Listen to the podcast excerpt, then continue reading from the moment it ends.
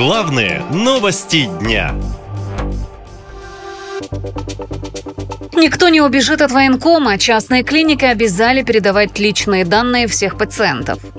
Частные медклиники будут передавать данные в единый реестр призывников, который создали в рамках закона об электронных повестках, рассказал председатель Комитета Госдумы по обороне Андрей Картополов в парламентской газете. Помимо частных клиник, передавать информацию для реестра также начнут налоговая служба, Рособорнадзор, Минздрав, территориальный орган МВД и компании-работодатели. По словам депутата, таким образом военкоматы смогут точно знать, в каком статусе тот или иной призывник, работает ли он, где зарегистрирован имеются ли у него тяжелые заболевания и другое.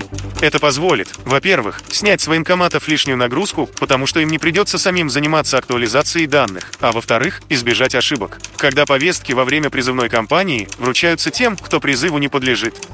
Картополов считает, что такая система удобна и для самих граждан. По его словам, это нужно для того, чтобы человека лишний раз не дергать.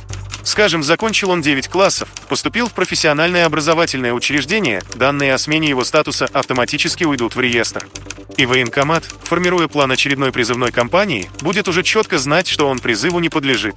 По словам Картополова, реестр военнообязанных заработает не раньше 2025 года. Вообще, из официальных заявлений властей следует, что по частичной мобилизации на фронт отправили 300 тысяч россиян. Реальные цифры гораздо больше, говорят правозащитники. Впрочем, Кремль все данные о потерях засекретил, говорит журналист издания «Важные истории» Соня Савина. Спустя год мобилизации мы до сих пор не знаем, какие же потери среди мобилизованных. Видимо, областям невыгодно отчитываться о таких больших потерях. Мы можем только оценивать их число, например, по открытым данным. По некрологам близких родственников, сообщениям региональных чиновников мы смогли установить около трех тысяч погибших.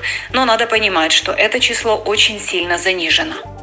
Проанализировав эти данные, волонтеры и журналисты издания «Важные истории» пришли к выводу, что каждый пятый погибший мобилизованный не прожил и двух месяцев после получения повестки.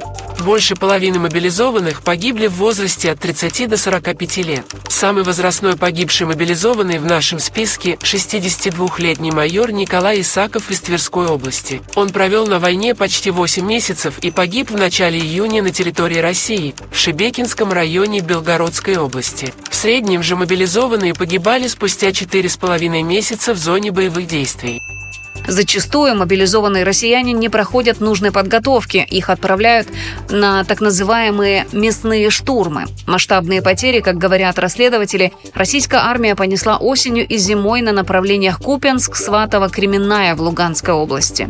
Это первые месяцы после начала мобилизации, когда российской армии надо было остановить наступление ВСУ под Сватово и Кременной. И туда кидали мобилизованных. С того же направления проходило много видеообращений мобилизованных которые жаловались, что их бросили на передовую без подготовки.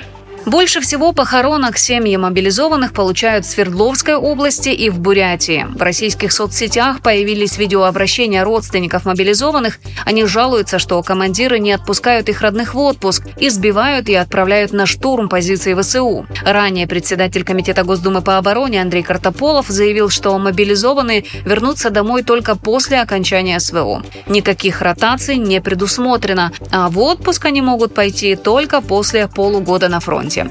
Эксперты говорят, предсказать, когда именно начнется вторая волна мобилизации в России пока сложно, но чем дольше продолжается спецоперация, тем она становится неизбежнее. Наша лента. Веселим, сообщаем, удивляем.